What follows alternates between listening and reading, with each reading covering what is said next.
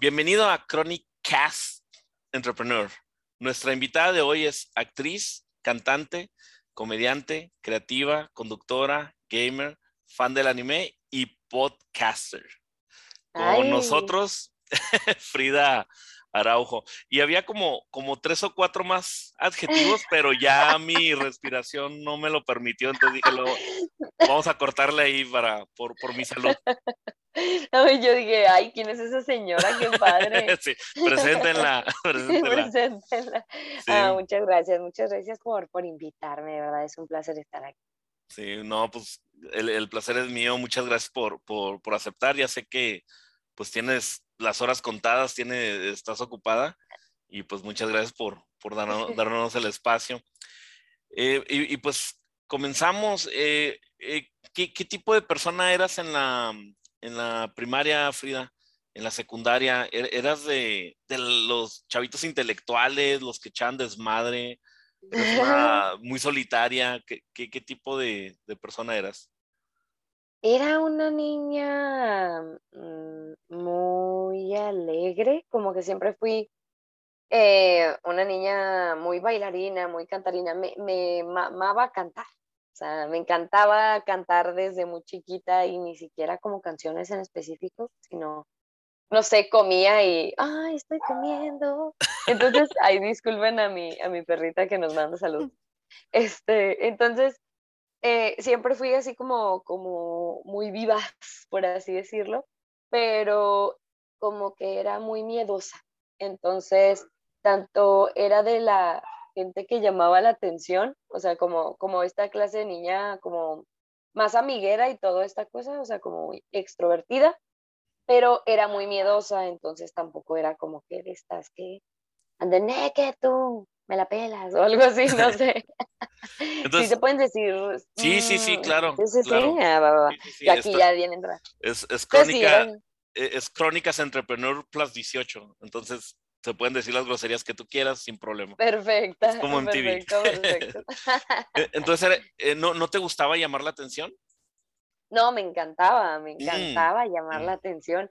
Más bien es que eh, como que yo notaba que hay cierta, como ciertos niños que son como súper, vamos a quebrar esto, vamos a aventarle piedras a esto, o, o vamos a escaparnos esto y el otro, y yo de niña era como, como muy verde, ¿sabes? Como, como muy miedosilla, como muy mencilla, siento yo, pues. Entonces, este, como que a pesar de ser muy extrovertida, no era de estas niñas que quisieran andar haciendo desmadre, por así decir. era, era, más tranquililla. Entonces, como que tu, tu, personalidad era extrovertida, pero con respecto como a las artes, ¿no? al hecho de cantar, de, de, de, casualidad también eh, dibujas, o esa no es parte del, del pues set. Pues lo intenté, eh, no lo hago mal, pero no lo hago bien. O sea, no, no tanto como para decir, ¡ay, miren mi obra de arte! no, lo, lo, he hecho y, y, más que nada como para, como para entretenerme o, o, para tener alguna cosa de, ah, me gustaría dibujar eso. Y lo intento, ¿no? Pero tanto así como, como decir, ay, dibujo, pues no. Pero está el gusto por hacerlo. pero, pero los mandalas, nadie me gana para hacer los mandalas así ah, bonitos, ¿no? Sí. Oye, y después de que terminaste la, la, la preparatoria, ¿qué, ¿qué, decidiste hacer? Porque pues estabas en una época, estabas en los 18, ¿no? Eh, ¿Decidiste estudiar? ¿Decidiste tomarte un año sabático? ¿Estabas trabajando?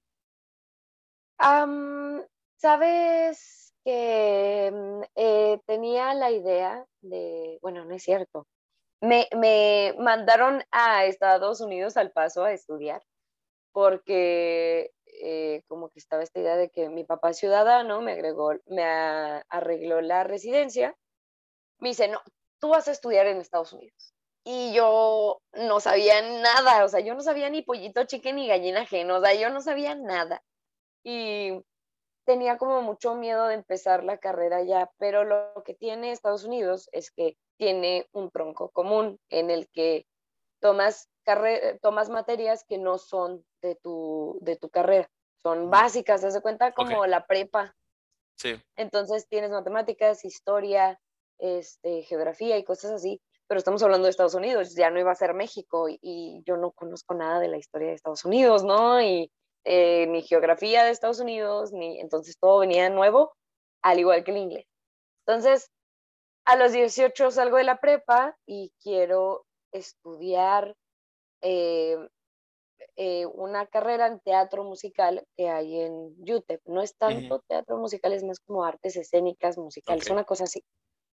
Este, pero ni siquiera tenía bien claro qué quería. Entonces ya voy, estudio, como no sabía nada de inglés, me dicen, no saben qué, te hacen un examen, no vas a pasar, no, no vas a poder tomar las clases al nivel que tienes. Entonces te dan inglés, te dan inglés, cosas que tú pagas también, obviamente cada, cada materia cuesta. Sí. Y yo tomando las clases de inglés me iba terrible, así, este, pasaba una, reprobaba otra, pasaba otra, reprobaba una, o sea, estaba muy triste. Y entre esas se me fueron dos años, así de que, de, creo que eran dos años de inglés y todavía me faltaba uno para, para cursar, para terminarlo. Y luego el tronco común. Yo decía, no mames, ya que aquí termine el inglés y el tronco común, van a ser los cuatro años de mi carrera, de una carrera en México sea, ya dije, ya, ya, ya no quiero estar aquí, no quiero estar aquí. Entonces me regreso a los 20 y intento entrar a la carrera de música en CUDA eh, de la UACJ. Eh, me tengo que esperar un semestre porque es anual, entonces me espero el semestre, audiciono, me va bien en la audición, pero en el examen que es este escrito de música, eh, me va terrible y no paso. No paso y no me admiten. Entonces, como que yo de esos 18 a los 20, 21, yo así estaba como en un limbo de no sé qué hacer, no sé qué hacer, alguien rescáteme. Esto estuvo muy graciosa como esa etapa. Bueno, no, ahora lo veo y me da mucha gracia, pero... En ese momento no creo que era mucha ansiedad, ¿no? Claro, y sabes que realmente me he dado cuenta platicando con, con gente a mi alrededor que nadie sabe qué, qué, qué hacer a esa edad, de los 18 a los 21, 22.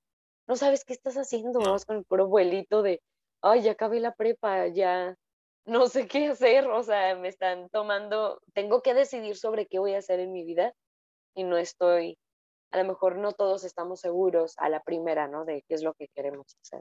Sí, no, a mí me costó eso hay, hay un gran porcentaje, yo me atrevería a decir que como de 10 chavos que entran a la universidad, 9 no saben, eh, están entrando porque fue a lo que estaban expuestos.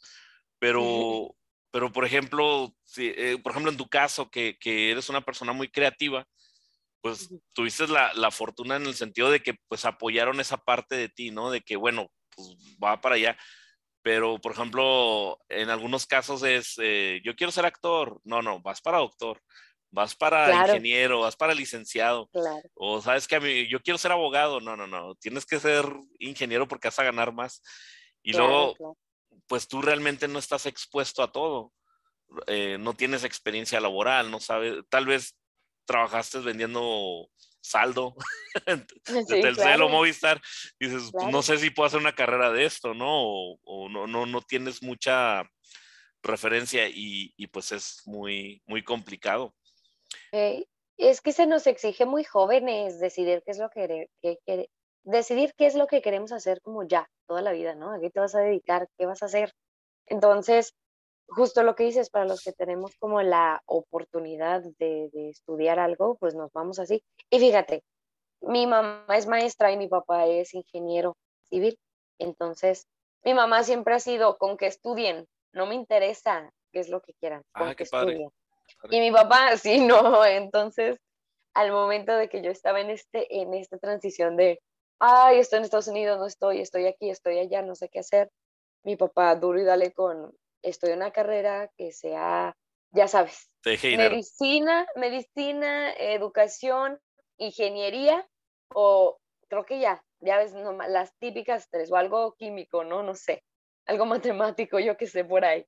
Entonces, este, como que sí me costó eh, y al momento de no entrar a CUDA, hice los exámenes para, para música y para psicología. Entonces quedé en psicología.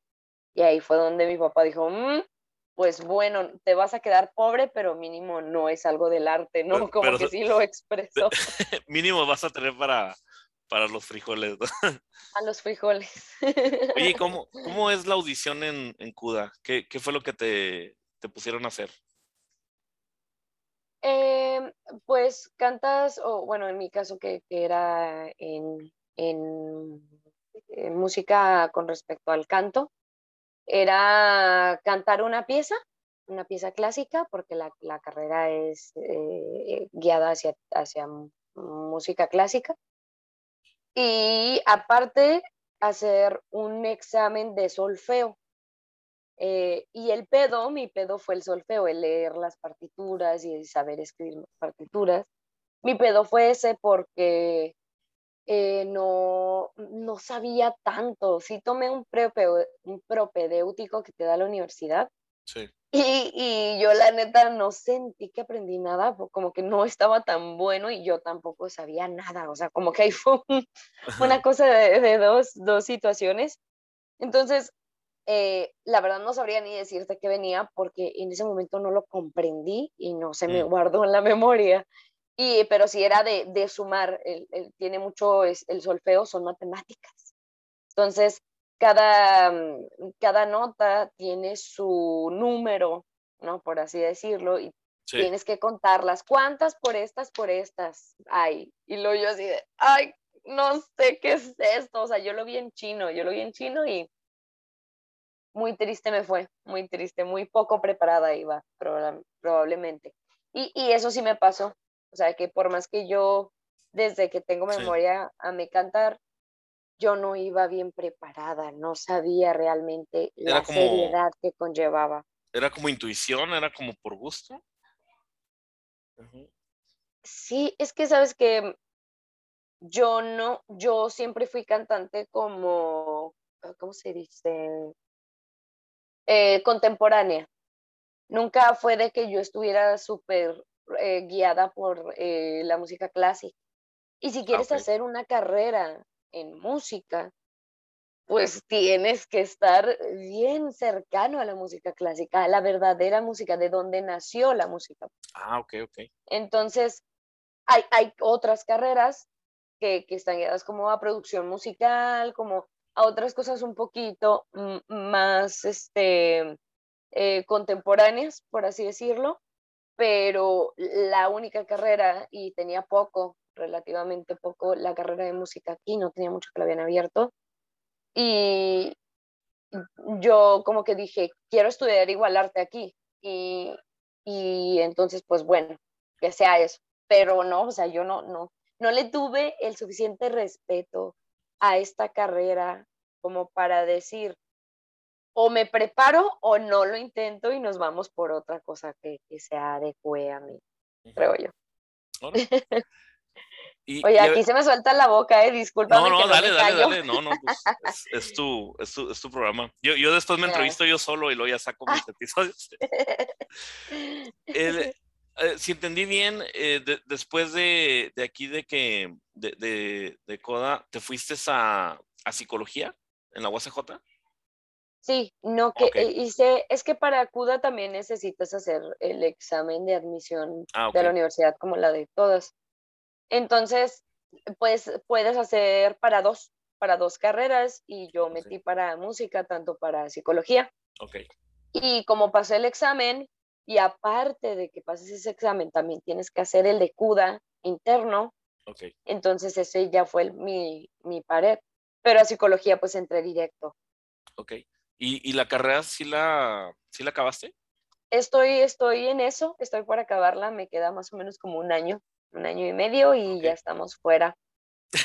Sí, sí, sí. Y sabes que me enamoré de psicología, me enamoré, yo pensé que no, como que no, la iba a sentir mucho esta carrera como peor es nada, uh -huh. pero un semestre, en el primer semestre, yo ya dije, ah, oh, qué pedo con esto, y, y, pues afortunadamente he cruzado la carrera con, con mucho gusto.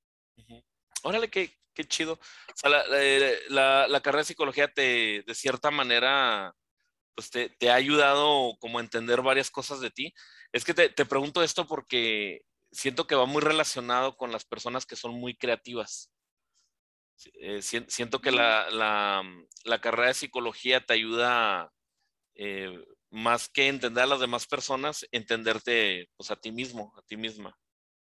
Es que sabes que hay algo muy cierto que la psicología, que es una ciencia, lo avala. Y, por, lo avala a través de, de, muchísimas investigaciones, ¿no? Este, el que primero necesitamos conocernos a nosotros mismos para poder conocer a los demás. Eh, em, un psicólogo necesita empatía para poder trabajar. La empatía no es conocer tus problemas, no es eh, que haber pasado por algo similar, la empatía no es ser buen pedo, la empatía es tratar de conectar con la persona que estás a través de la emoción que siente. A lo mejor tú ahorita estás sintiendo dolor y yo no he sentido el dolor, no sé, de que se te murió tu perrito, pero he sentido el dolor de una pérdida de un gato, de una pérdida de un tío, de una pérdida de mi celular. El yo recordar el dolor que yo sentí en algún momento cuando tú me hablas de tus cosas, me hace comprender, me hace tener una conexión en ti. Y yo sin decir nada, sin aportarte nada de, ay, yo también lo sufrí, nada, nada, con el hocico callado, tú dices, te entiendo y te apoyo. Entonces, lo que hace la empatía es que te hace conectar contigo. ¿Qué viviste tú? Que para que sientes igual que esta persona. No dices nada y apoyas. Entonces, internalizas primero, te conoces y luego gracias a que te conoces, te callas y respetas el proceso de los demás. Entonces, es, un, es algo que ayuda a conectar con los demás y a conectar contigo. Entonces, Creo que ese es el juego del psicólogo. La carrera ayuda muchísimo a quien guste aprovecharla realmente, tanto para conocerte y si te conoces, abiertamente vas a poder apoyar a los demás. Está como hay un juego muy interesante. Sí, sí, sentido. Y recientemente, eh, dos años, eh, dos años y medio, eh, decidiste ser comediante, ¿cierto? Sí, hace dos años. ¿Cómo fue esa transición? Porque antes de ser comediante, pues hay, hay más cosas todavía, ¿verdad? Como ser este cantante, creo, tengo entendido que estuviste en teatro musical. ¿Cómo, ¿Cómo fue que entraste al mundo de la comedia? Em, Sabes que siempre amé la comedia. O sea, la comedia siempre estuvo en mí. Y, en, en algunas de las de los proyectos que llegué a participar en actuación, siempre tenían comedia, algo, un estilo de comedia. Entonces, eh, como que cuando empiezo a conocer lo que es el stand-up a través de, los comediantes de, México, la raza luego, luego me empezó a decir como, oye, ¿no has pensado en ser comediante? Y, y yo nada más lo admiraba muchísimo y decía, nada, o sea, no mames, y aunque, aunque siempre, siempre mi, mi, en, un, en una plática yo siempre me voy a ir por la comedia. Siempre mi comentario lo voy a querer llevar a la comedia y eh, sin, sin, sin ser forzado, o sea, sin forzarme a hacerla graciosa, sino naturalmente busco que pasármela bien y que la gente se ría conmigo. Y eso siempre fue así. Entonces, cuando se hace popular esto del stand-up en México, eh, como que a mí me, me llamó muchísimo la atención, pero nunca me sentí lo suficiente, con el suficiente conocimiento como para entrar, hasta que empezaron a hacer comedia aquí. Eh, los de leyendas legendarias empezaron a abrir aquí open mics y cositas así para que subieran los comediantes. Y mi novio eh, me dice, oye, eh, mira, están haciendo stand open mics aquí, ya viste que estoy el otro, y, y, como que me empieza a decir, ¿no has pensado ya seriamente, oye? Yo no, no, no, no, eso no es para mí, yo no podría. Pero en un, neta, es que em, no, quiero decir que la decisión fue gracias a él, pero sí fue mucho gracias a su apoyo. Que, que me estoy diciendo, oye, ándale, y mira, y está este Open, y mira, léete este libro, y mira, ve estos videos. Y me decía, es que neta, yo siento que tú vas a ser una muy buena comediante, inténtalo. Entonces dije, bueno, cree en mí y le creo, ¿no? O sea, como que me, yo con una muy baja autoestima digo, bueno, si cree tanto en mí, debe ser por algo, ¿no? Entonces ya me siento, escribo y ahí es donde como que ya uno dice, va, me gustó. Y ahora sí lo empiezo a hacer como seriamente, pero fue todo un proceso como de que la comedia siempre estuvo presente en mi vida, pero yo no me sentía, ni conocía el stand-up anteriormente, ni me sentía con la capacidad de poder escribir algo hasta que, pues hasta que lo intenté básicamente, hasta que me atreví. Eh, ¿Recuerdas la, la, primera vez que te subiste a un escenario, a un open mic? ¿O cómo, ¿Cómo te fue? Mm, a un escenario de comedia. Sí. Este, mm, mm, pues sí, sí, de hecho tengo un video en Instagram donde es, es justamente esa primera vez. Y me cagaba de miedo, estaba súper cagadísima de miedo, eh, de no dar risa, a pesar de que yo antes, pues te digo, ya me había leído así unas cositas, ya me había visto unos videos y ya por eso había escrito unas cosas. Y luego se lo pasé como a unos amigos que son muy graciosos y, dije, a ver, chequenlo, ¿qué les parece? ¿No? Entonces ya, eh, yo ya había ido antes a un, a un open mic, entonces ya sabía cómo estaba la cosa pero estaba cagadísima de miedo y fue mucha gente, muchos amigos a apoyarme. Y empiezo y se me quita, se me quita el miedo y, platico porque pues la neta ya estaba muy acostumbrada al escenario por el teatro. Y me va muy bien, me va muy, muy, muy bien y yo creo, yo creo que fue gracias a mis amigos y a que no estaba tan mal el trabajo pero la neta me sentí increíble, o sea, esa primera vez fue, fue muy, muy, muy, ¿cómo te diré? Como, como otro mundo. Las risas, las risas son muy adictivas y cuando las obtienes por primera vez, cuando dices algo que causa gracia en un escenario, porque sí, por sí en la bolita, ¿no? Estás cotorreando, dices algo que dio, que todos, ah, ja, ja, ja, ja. Uno hasta se siente chido, dices, ah, qué padre los cayó mi chiste. Ahora pues en el escenario, no, es un shot de adrenalina.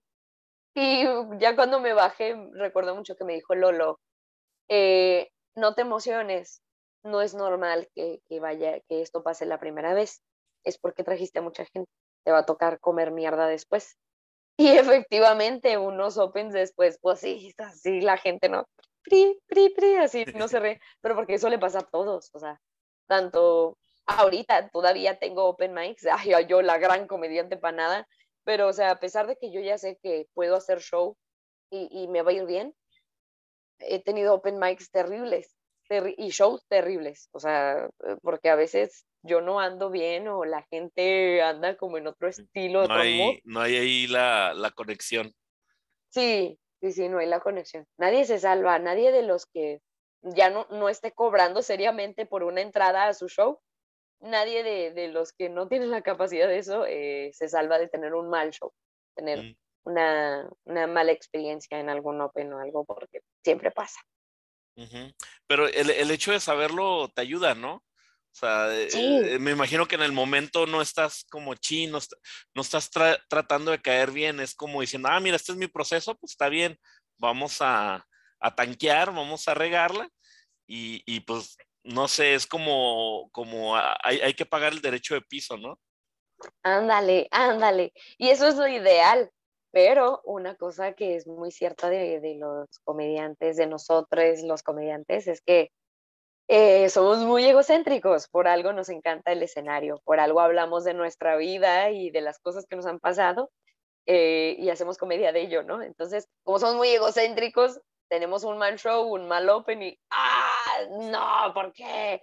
Y hay gente, o le echas la culpa a los demás, no, es que el público y es que esto, o te haces mierda a ti de, ay, no, es que dije mal esto, o hice esto, qué pedo, mi comedia no funciona, que no, entonces lo ideal es que veamos cada open, como que lo veamos como en un conjunto. Bueno, te has subido a 10 veces al escenario y si de esas 10 veces, cuatro te han ido bien, bueno, pues a lo mejor sí pasa algo con tu trabajo, pero si de esas 10 veces, no sé, unas 7 te han ido bien, entonces quiere decir que ahí la llevas, que realmente tu trabajo en general va bien. Eh, pero nomás a uno que te subas, que comas mierda, ya te andas flagelando. Oye, y, de los comediantes que hay en México, ¿hay, hay alguno que, que tu comedia sea, em, que te identifiques, tu, tu, comedia se identifique con, con ese comediante? Que tú digas, ah, traemos, me está copiando mi estilo. Ah, al contrario, yo sentiría miedo de estar copiando su estilo. De hecho, eh, cuando, cuando la escuché, se llama Mi Ramírez. Mm. Es una comediante de Ciudad de México que es así, uff, o sea, yo la admiro muchísimo porque habla de todo lo que yo quisiera hablar. Así de todo, ella, lo dice, lo avienta. Y, son como temas que yo, yo hablaría y que yo me identifico y la forma en la que ella se expresa y, su, como su perspectiva de, las, de estos eh, temas que nos cuenta, están como, lo siento muy míos. Entonces, yo, yo, mi sueño, como pues, es, es llegar al punto de ella con mi comedia, con mi, con mi propio sello. Entonces, cuando yo la vi, sí me asusté, dije, ay, güey, o sea, no, no voy a hacer que después, yo no quisiera que se me conociera como, ah, la comediante así, la que es como Mir, no, no, no, para nada. La, Mir Juarense. Claro, entonces yo quisiera que a, mi hermana y a mí, a mi hermana yo ya siendo la parte de mi familia, este, se nos, se nos identificara como iguales, pero yo teniendo como mi propia voz, ¿no? Mi propio estilo de comedia o mi propia característica, pero ella, uff, la admiro muchísimo por, por eso, por, es como un ejemplo pues a seguir pues para mí. Ok, ok. Eh, ¿Tu hermana hace comedia? No, no, no, no, no, te digo, te digo, o sea, te digo, no, yo así como refiriéndome a Mir como de, ah, ya, ya, es buenísima. ah, ok, perfecto. No, no te apures, no te apures. Oye, ¿y, y cuál es tu, tu, proceso creativo para, para este, presentar material? ¿Vas a open mics, vas, vas probando material nuevo? Eh, ¿Es mucho, tu comedia es vivencial? ¿O son cosas que se están ocurriendo, una mezcla de todo? Ajá. Pues mi proceso, pues creo que todavía no tengo uno definido en específico. Al principio comenzó, comenzó con vivencial, porque tanto la, la, primera rutina que tuve, que es la que te digo que pueden encontrar ahí en Instagram, como la, como la que tengo en YouTube, también, ah, pues tengo las dos ahí en YouTube. Eh, las dos son vivenciales, son de, de cosas que me pasaron. Ah, o sea, sí. es que yo, la de YouTube sí. la vi, la Instagram no, ¿es la misma? Ah, sí, es, que tiene poco que la subí. ¿La del ex? Sí, la de cara de ano. Ajá. Sí, tengo la ah, de cara de ano y, y, la de mi primer open mic, que es ¿qué, ¿Qué tanto es este verdad y qué tanto es un poquito de. no te creas, este, pues no, pues, pues ponle que un. un 95, un un, 70, un 70%, un, un ahí más o menos, más o menos un, un, 70-30 más o menos, pero, pero sí, sobre todo el final, obviamente, pero, pero sí, sí se le modifica un poquito nada más para que funcione como rutina, pero las dos son vivenciales. Y yo como que sabes que normalmente los comediantes hacen de lo vivencias, de, lo que les ha pasado, de lo que sienten o de lo que piensan, pues, lo sacan de sí mismo. Y e, e, es un poco de ambas, pero ahorita la, comedia que he estado, los, los, las nuevas rutinas que he estado escribiendo, hablan más como de mi perspectiva de ciertos temas. Por ejemplo, hablo de la religión, hablo de mi aspecto físico, hablo de, de, una situación que pasaba cuando era niña. O sea, hablo como que de varias cosas que vienen de mí, por así decirlo, ya no, no tanto como de cierta situación en específico que me pasó. Ah, ok, ok. Oye, cambiando un poquito el, tema, em, pues eres como la, la fantasía de, la comunidad otaku, ¿no? Porque eres una chica gamer y eres chica que le gusta ver eh, anime. Así es. ¿Cuál es el género favorito que tienes de, anime? Ay, pues no sé, sabes que yo creo que tendría que ser el, el, el chollo, que es como todo esto de romance y este misterio y pues es que abarca, abarca muchas cosas, pero es como un género para adolescentes, adultos mayores, ¿sabes cómo? Pero orientado hacia el público femenino un poquito, pero pues mm, más o menos por ahí va. El, el único que, que, recuerdo yo así es, creo, uno que se llama Rose Vampire, algo así. Ah, sí. Es, es, ok. Y, sí, yo. y no tengo la menor idea por qué lo sé, porque no he visto ese anime. entonces, este, no soy fan, no tengo, no tengo el manga, nada, te este, ok. pero, pero sí, y es que sabes que hay, o sea, mis animes favoritos son de diferentes géneros, nomás que disfruto un poquito más como este estilo romance y todo, todo como una historia detrás, pero me, me fascina el, terror psicológico. El terror psicológico me encanta, todo lo que sea de anime psicológico. Eh, de esos que dices, qué mierda, acabo de ver, no sé qué es esto, tengo que volverlo a ver para entenderlo, me encanta.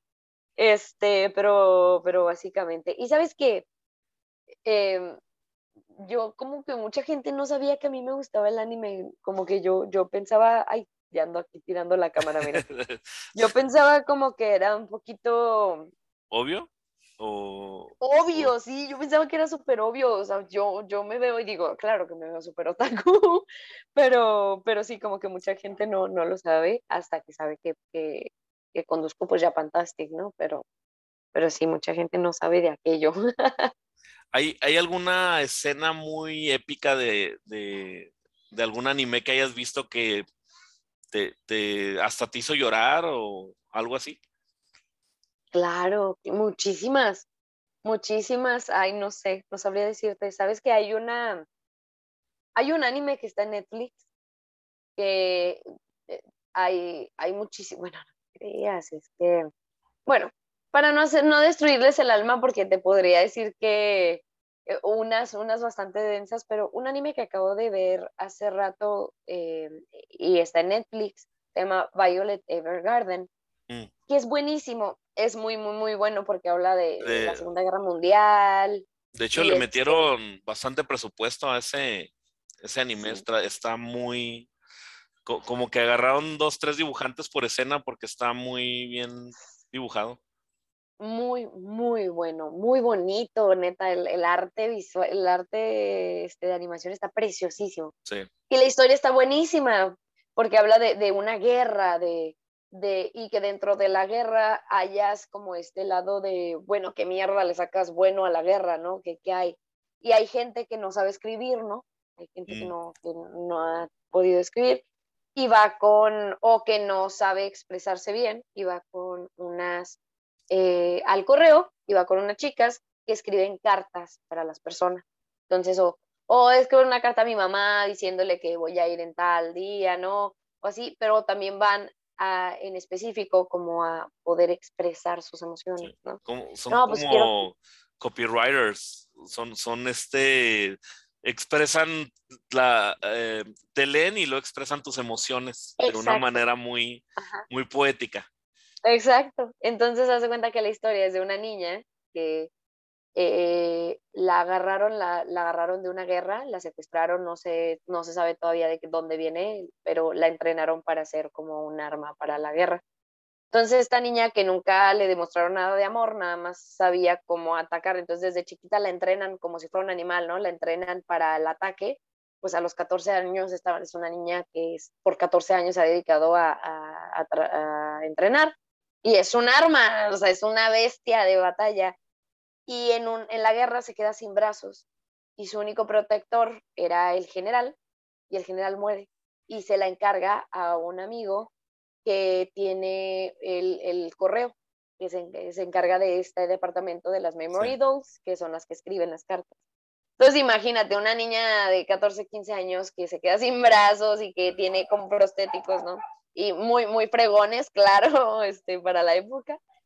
Pero toda la historia está tan real y te hace conectar con las emociones de, los personajes que cada episodio así, ¡ah! llorando, así, era moco tendido, de por qué la vida es así. Entonces, ese anime es buenísimo y te hace llorar y así hay unas escenas que me rompieron el corazón muy fuerte porque saben poner como que esta realidad del dolor, ¿no? De la gente a través de, de la animación.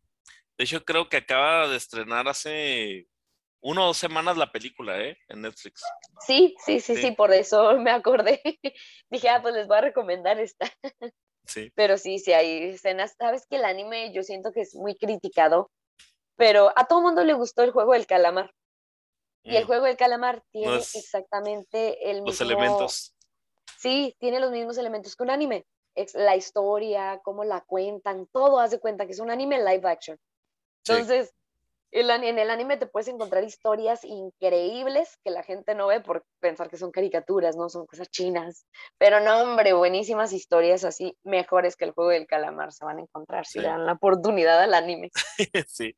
Y, de hecho hay películas que agarran elementos de, del anime o del manga y, te las venden como películas de, Hollywood. Y, cuando ves esa comparativa, no te la crees. Eh, ahorita se me viene a la mente la de Origen, eh, el origen de mm. Leonardo DiCaprio, que trae muchos elementos de, una, de un anime que tiene terror psicológico, que es muy parecido a, al cuento este de Alicia en el País de las Maravillas, pero realmente no recuerdo el nombre del anime. Mm. La Blue Girl, creo, no, no recuerdo, no recuerdo. De hecho, creo que la Blue Girl es hentai, así que voy a eso. No, no, esos elementos no traen Búsquenlo, búsquenlo, no, no, no, lo busquen, no lo busquen. No, no, no, no lo busquen porque se van a hacer otacos. Sí. Y, está bien, pero no, no de esa manera. Bueno, sí, pues sí, ¿qué más da, verdad? Oye, y, y, con respecto a, a los videojuegos, ¿qué, qué tipo de, de, juego es el que más te atrae? ¿Survival horror? Eh, de action tipo mm. RPG, Zelda? Pues los RPG siempre como que son los más atractivos, siento yo, por la facilidad de poder, bueno, no la facilidad, por la oportunidad de abrirte a un mundo, ¿no? A un mundo donde puedes tú interactuar con él. Como que esto me, me gusta mucho de los RPGs, pero la neta soy más de point and click, eh, o sea, point time, point time click porque me gusta mucho la narrativa, me, llama muchísimo la atención. La verdad, yo no, yo no crecí con los videojuegos eh, tan cerca. Mm. Yo no, pues no teníamos la solvencia económica para tener eh, consolas ni nada. Y cuando yo conozco eh, los videojuegos fue a través de, una computadora, ¿no? Juegos de PC. Okay. Y, y, ya es donde ahí medio empiezo, pero como era una niña muy pequeña, pues nunca acababa nada. Entonces, ya al momento de yo volver a reconectar con los juegos, como que ya no tenía esta necesidad del frenetismo, ¿no? Como de estar jugando un Battle Royale o un shooter, que, que la neta, pues a mí los shooters no me fascinan. Este, y ya como que me hago más, un poquito Mm, como más al tanto plataformero como RPG, como, como de cualquier estilo, pero que tenga como una historia como muy bonita, como por ejemplo hay uno que se llama Gris, que es un plataformero. ¿Gris? Eh, gris. Mm. Gris, gris. ¿Es gris? Sí, gris, como el color, creo. Ah, qué curioso. creo que no se llama Sí, es, es uno, creo que es de una, es indie, sí, sí, es indie de, de, una, mm, era, era española, creo. Oh, sí, sí, creo que, que venía de, de una producción española, no recuerdo bien de, de dónde, qué desarrolladora, de dónde era la desarrolladora, pero creo que este, iba por ahí de, de España. El caso es que hablaba en un plataformero como de las etapas de la depresión. Y es una chica que pierde la voz, todo como ah, muy, muy este, mm, minimalista. Entonces, conforme vas pasando los niveles, vas agregando color a todo el, el, ambiente. Entonces, al principio empieza en blanco y negro y la chava camina lento y se ve que le cuesta. Y entonces, a través de los niveles, va como agarrando esta fuerza y se va encontrando ella misma. Y nunca hay diálogo, nunca te dicen nada. Pero cada nivel primero está como la negación, ¿no? Como el enojo, la ira de la depresión. Entonces, el, el, el color representativo es el rojo y es un desierto y hay tormentas de arena. Entonces la música se oye como lamentos y cuando viene la tormenta son como estos dolores de la depresión, cuando pasas por la depresión de, ay no, como dices, estás en lo peor, en lo más bajo. Y viene la tormenta y sube la música y la chava se ve que le cuesta caminar y todo es súper minimalista, o sea, unos trazos. Está preciosísimo, yo creo que como en, en dos horas lo acabas. Ok pero sí tiene este, como, sus coleccionables y todas estas cosas, pero sus recompensas, pero realmente es muy independiente y me gusta como esa clase de juegos, esa clase de juegos que, te está contando algo, te está, te está como dando una historia de trasfondo, ese estilo de juegos, ¿no? Ay, qué padre. ¿Cuál, cuál fue el último, eh, a menos que haya sido este que, que, que, acabas de escribir, el de Gris, ¿cuál, cuál fue el mm. último videojuego que, que jugaste? Que tuviste oportunidad de jugar. Se llama Psycho. Psycho. Ay, ay, ¿cómo se llama? Psycho algo, ahorita te lo busco. No es como el anime, ¿verdad? Psycho Pass, no, ¿verdad? No, no es como el anime, pero es algo similar. Ah, este, e, es también un indie, es también un indie que, que es este eh, se, trata de, unos oficinistas, de, como de una oficina en Japón, una corporación, la corporación, ¿no? La corporación de Japón, nunca te dicen qué hacen, pero es la corporación. Y todo es así como en, eh, creo que 16 bits, una cosa así súper pixelado, este, o 8 bits, no recuerdo, no recuerdo bien. Y, tú te, llaman a esta, a esta oficina y tienes que cazar a la bruja que, que eh, embrujó al edificio completo y todos, y el juego te habla de la explotación laboral que hay en Japón a través de la comedia. Entonces es terror y comedia y, y los, los como un, hay un, una oficina donde te dicen no entres ahí y entras obviamente porque ahí te lleva el juego. Es donde está la nómina de todo, donde ves cuánto gana cada sí. Y es un, el monstruo es, es un empleado que se volvió loco que se quedó tanto tiempo sin dormir, que está ahí y luego este, está en calzones así todo miado y, y así como que está loco y luego te cuentan, ay, fuiste a tal, al tal lugar, ay, no, ¿para qué vas? Es que ahí está Jimmy. No, Jimmy como que se quedó mal, de que quedó mucho trabajando aquí y ya se quedó ahí solo en, el, en, en la oficina. O sea, cuando lo ves te da mucho miedo, pero cuando te lo platican, suena como cualquier persona que pasó mucho tiempo en el trabajo. Oh, está, está, muy padre, está muy, muy, muy, muy padre. Este, y, ese fue el último que tuve el ah, placer de jugar. creo que el jefe final es, eh, no sé por qué, pero el setting debe ser en el cuarto de las copiadoras, ¿no? Yo creo. Copiadoras gigantes y todo. Copiadoras gigantes y todo, sí, sí, sí.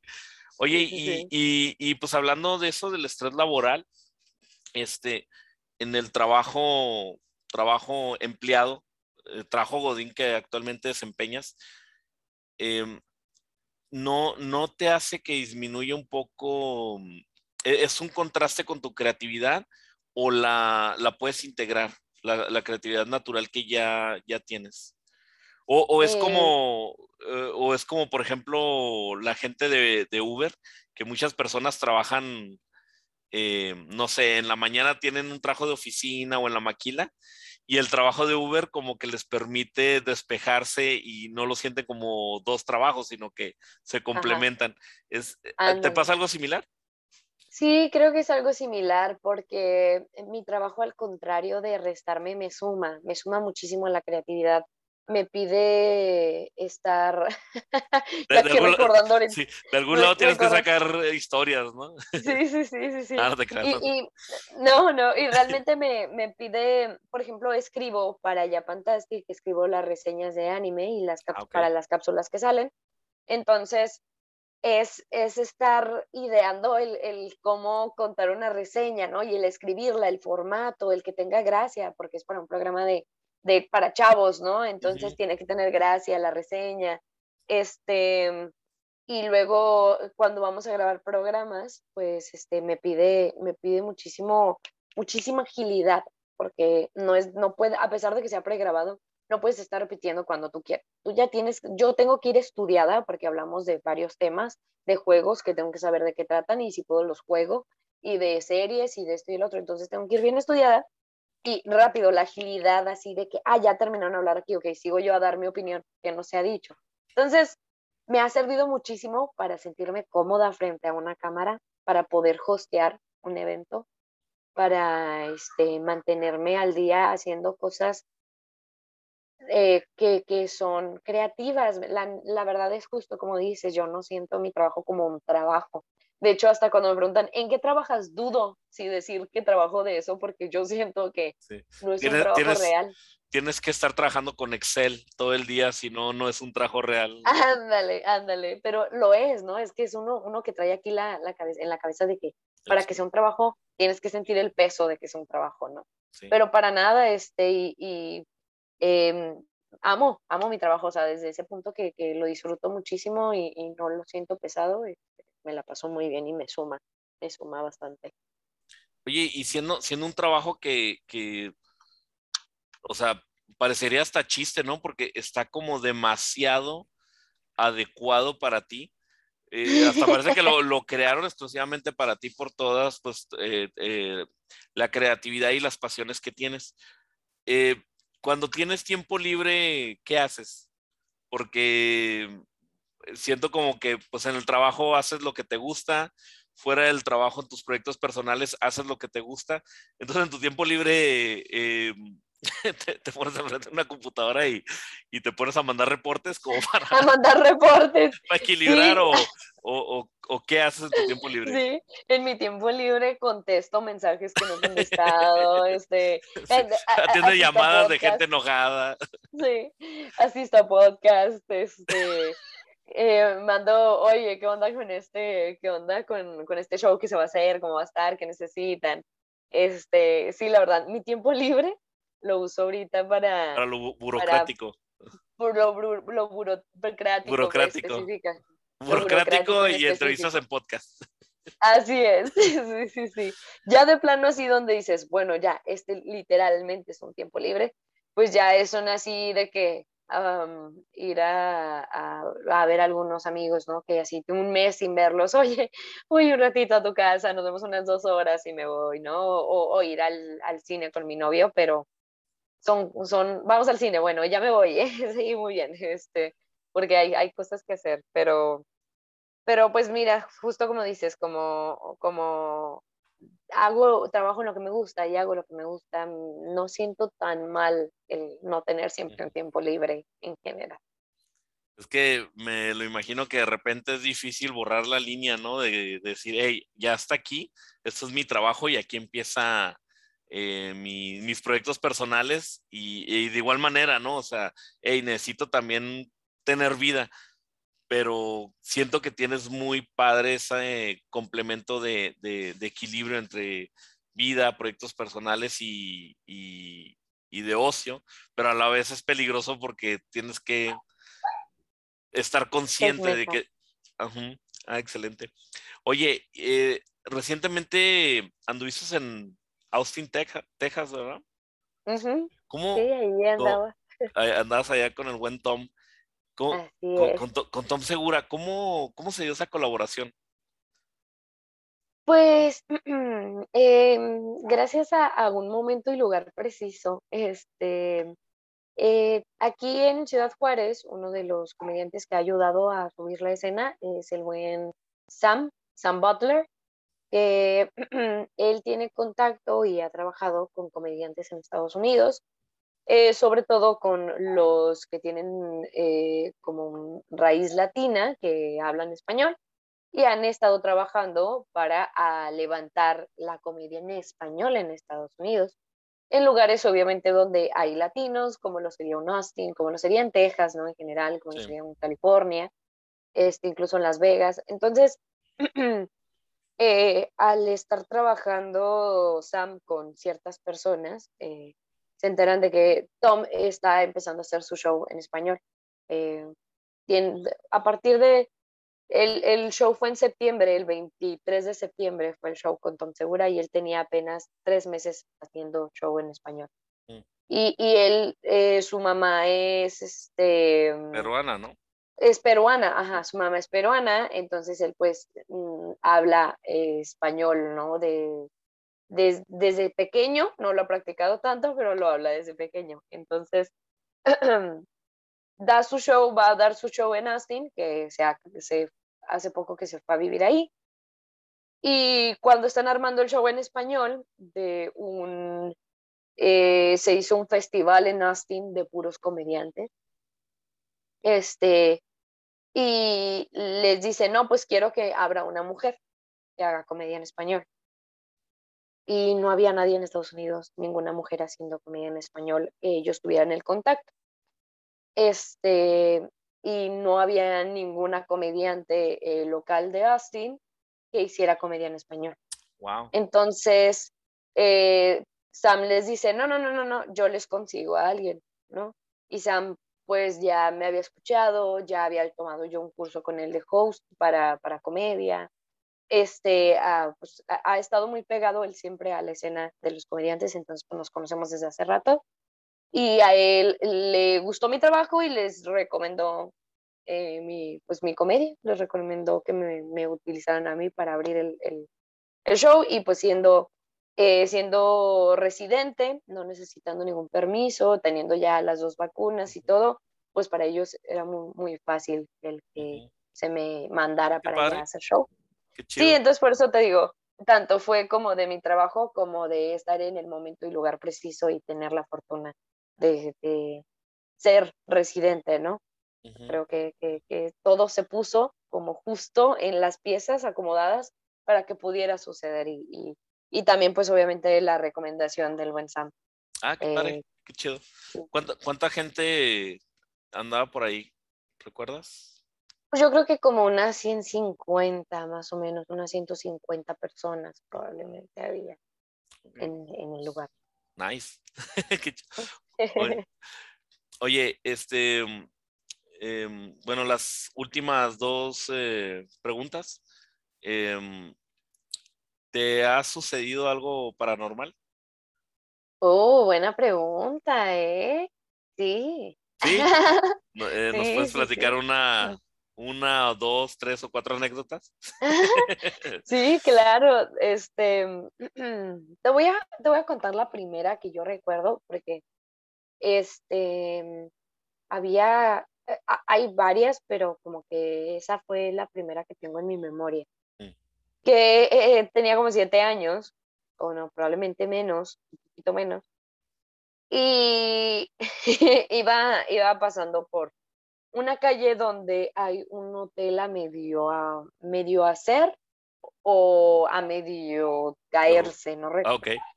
Ahí por la 16. Ah, pues, el centro ah. histórico, sí, hay bastantes. Está, está, haz de cuenta que creo que es antes de la casa de Juan Gabriel, por donde hay un Auroson. Antes del Auroson está ese edificio como puros ladrillos rojos, quién sabe qué iba a ser. El caso es aparte, que... aparte la zona tiene una vibra eh, creepy, ¿no? Tiene una vibra Medio, medio extraña. Y... toda la zona de ahí, sí. Entonces, yo recuerdo que íbamos en el auto y volteo y veo a un señor colgado afuera. Y así un señor se veía como sucio. Me acuerdo de la ropa que traía, así de, de camisa azul y pantalón así como este kaki como beige oscuro, no sé cómo decirte, como el de las gasolineras. Y todo sucio, así los zapatos, así no tenía un zapato y se veía como si fuera un vagabundo y estaba colgado de una soga, como si se hubiera ahorcado o no sé. Y yo volteé y, grité y le dije a mi mamá, ¡ay, hay un señor ahí colgado! Entonces mi mamá se asustó, se paró, ¿no? Porque vio, me vio muy alarmada, como de, ¡ay, hay un señor! Y, y se para y se acerca y luego me dice, no hay nada. Y le decía, sí, ahí está. O sea, yo no me quería salir del carro del miedo que me había dado verlo, ¿no? Y le decía, sí, ¿cómo no? Ahí está. Y me decía, mamá, es que no hay nada, no hay nada. Y, y me dijo, yo te vi muy alarmada. Y yo me acuerdo de haber estado muy alarmada. Y, y, y, como que mi mamá me convenció y volteé y ya dije, ah, cabrón, no hay nada. Entonces ya, así se quedó y a partir de ahí, yo cada vez que pasaba por ahí lo veía. Ay, cabrón. Siempre lo veía, pero duró cosa de años. O sea, probablemente yo duré como dos años viendo a ese, a ese señor ahí. Y siempre que pasaba lo veía. Entonces, había veces que ya nomás pasaba de reojo y como que decía, ay, a lo mejor no veo bien, ¿no? Como pues eres un niño, ¿no? Vas jugando en el carro, no vas así como al pendiente de a ver si veo al Señor. Entonces, como que siempre que pasaba lo veía de reojo. Decía, ay, de nuevo ahí está el Señor, ¿no? Y, y ya como que esta vez que dije, no, me voy a comprometer a verlo. Me voy a, voy a quedarme esperando así a que llegue el momento. Y ya no lo vi a partir de ese momento y dije, ah, tímido. ya no lo vi. Tímido el señor, muy mamón. O sea, cuando uno ya lo quiere ver, ya no quiso él. Digo, ah, no, pues ahora no. El caso es que, pero, yo me acuerdo de, o sea, de verdad, me acuerdo de su ropa, me acuerdo de todo, me acuerdo del miedo que me dio verlo y de seguirlo viendo, toda, aparte de eso. Entonces, este, como que esa fue así mi primer acercamiento con los fantasmas, pero, pero ella muy, muy paranormal desde chiquilla. ¿Te, te atreverías eh, a hacer una exploración urbana a ese lugar, ya a esta edad, con amigos? ¿O prefieres no moverle? No, yo, yo creo que me atrevería a ir, pero con amigos que sepan, o sea, que le sepan y que haya protección y todo esto, porque, o sea, yo ya, yo ya, yo ya lo he visto. O sea, yo la neta no necesito convencerme. Yo lo he visto, lo he sentido, me han tocado, los he escuchado. O sea, yo ya como que no tengo dudas de que, de que se quedan vibras en las casas o de que se queda esta, como este loop, ¿no? De, de personas pasando por el pasillo. Como que no lo veo tan, ay, ¿qué es esto? Cosas, este, no lo veo tan extraño en mi vida, pues, no lo veo tan extraño, pero sí le tengo respeto, porque, porque uno se queda con esa energía, uno se queda con ese miedo y también uno se puede hacer a la idea. Entonces, este, iría, pero con mucho respeto. A un lugar así, por ejemplo, un panteón o cosas así, ahí sí no iría, no sé, es de más de ir a molestar a la gente. ¿Para qué vamos a molestar muertos? Sí, sí, e, es como cuando llegan a las 7 de la mañana un domingo allá a tu casa y te dices, ¿por qué? ¿Cuál es la necesidad? ¿Cuál es la necesidad? O cuando llegan así a contarlos lo de línea cuando están comiendo apenas, ¿no? O sea, dices, maldita sea, ¿cuál es el, afán de venir a chingar a estas horas? sí. Oye, y, y, pues última pregunta. Eh, ¿qué, ¿qué ha sido lo más difícil que has tenido que, enfrentar hasta ahora? ¿En cuestión de qué? ¿Como del stand ¿O de qué? En, tu vida. Sí, es que se puede platicar. Ajá. Uy. Yo creo que, mira, poniéndote lo general, yo creo que lo más difícil para mí fue aceptarme. Mm. Eso fue muy, muy, muy difícil para mí porque el no aceptarme me trajo muchas malas decisiones, me trajo muy malas experiencias a través de estas decisiones, eh, me trajo eh, dependencia a ciertas personas, ¿no? El no aceptarte. Entonces, como el no amarme, incluso el odiarse a sí mismo, ¿no? El, el, el verte puros defectos, el no amarte, el no valorarte, respetarte, trae muchos muchos eh, problemas a tu alrededor. Tú los provocas. Debido a este odio, a esta poca aceptación. Entonces, yo creo que lo más difícil de mi vida fue aceptar que no me quería, luego aceptar que quería el cambio. Eso fue muy, muy, muy, muy, muy difícil, porque aceptar que quería el cambio vino a partir de una depresión muy, muy cabrona una depresión de años, de años, pero que llegó a su punto, a punto culminante, ¿no? Entonces, como que fue el tomar el paso, el decir, voy a hacer algo por mí, tomar terapia psicológica y a partir de ahí empezar a encontrarme, ver todos los defectos que tenía, decir, uy, güey, mira esto que lo traes cargando, esto otro, esto que hiciste, esta culpa que tienes, estos, eh, estos problemas emocionales, este dolor. Siempre va a ser difícil encontrarse consigo mismo, va a ser doloroso, pero es muy sano. Entonces, eh, creo que eso fue lo más difícil que he hecho en, mi vida en general, el, amarme, el proceso de empezar a amarme y, el decidir querer vivir mejor a partir de eso. Y el, lo más difícil que fue esto, pues me trajo lo mejor, ¿no? Creo que gracias a, que decidí dar este paso y, hacer algo al respecto, creo que me atreví a hacer comedia, este, ando, ando muy movida, ¿no? Quiero aprovechar cada, cada cosa, cada tiempo, cada minuto que tenga, gracias a que sé lo cabrón sé lo cabrón que, la puedo vivir yo, no que es la vida, pues cada quien vive su vida, ¿no? Pero sé lo, que fue para mí estar en una parte muy difícil de mi vida y el ya no estar ahí, el haber trabajado para no estar ahí, me dan ganas de decir, bueno, pues voy a aprovechar esto y le voy a echar un chingo de ganas, ¿no? Y bueno, pues ahora que ya, ya me eché lo que tenía, ya agarramos a, le dimos a, este, afinación, le dimos su afinada, le dimos este, su encerada, su pulida, pues entonces ya con eso pues nos llevamos a, hacer cosas. Qué, chingón. Eh, Frida, muchas gracias por aceptar la invitación. Ah, muchas gracias a ti por invitarme. Muchísimas gracias, de verdad. Eh, este episodio sale este, de este lunes, el lunes que viene. Eh, ¿Hay em, algo que, algún evento o algo que quieras promocionar? ¿O tus redes? Eh, sí, pues me pueden encontrar en todas mis redes sociales. Sí, claro. Eh, me pueden encontrar en todas mis redes como Frida Araujo F. Eh, este, en todas partes, ando haciendo ahí contenido y cositas.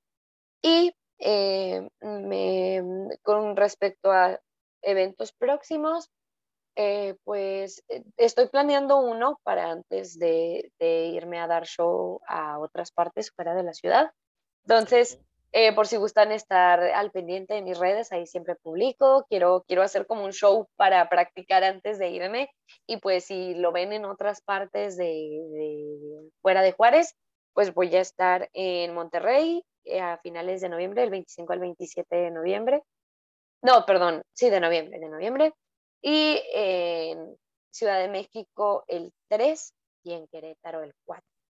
Ah, Entonces, si gustan, sí, sí. Eh, entonces, si gustan estar ahí al pendientes y todo, pues siempre publico los eventos y todas las cosas. Eh, pues muchas gracias y pues muchas gracias a la gente que nos escucha. Suscríbanse al canal, es gratis. Y pues nos vemos a la próxima. Hasta luego. Bye. Gracias.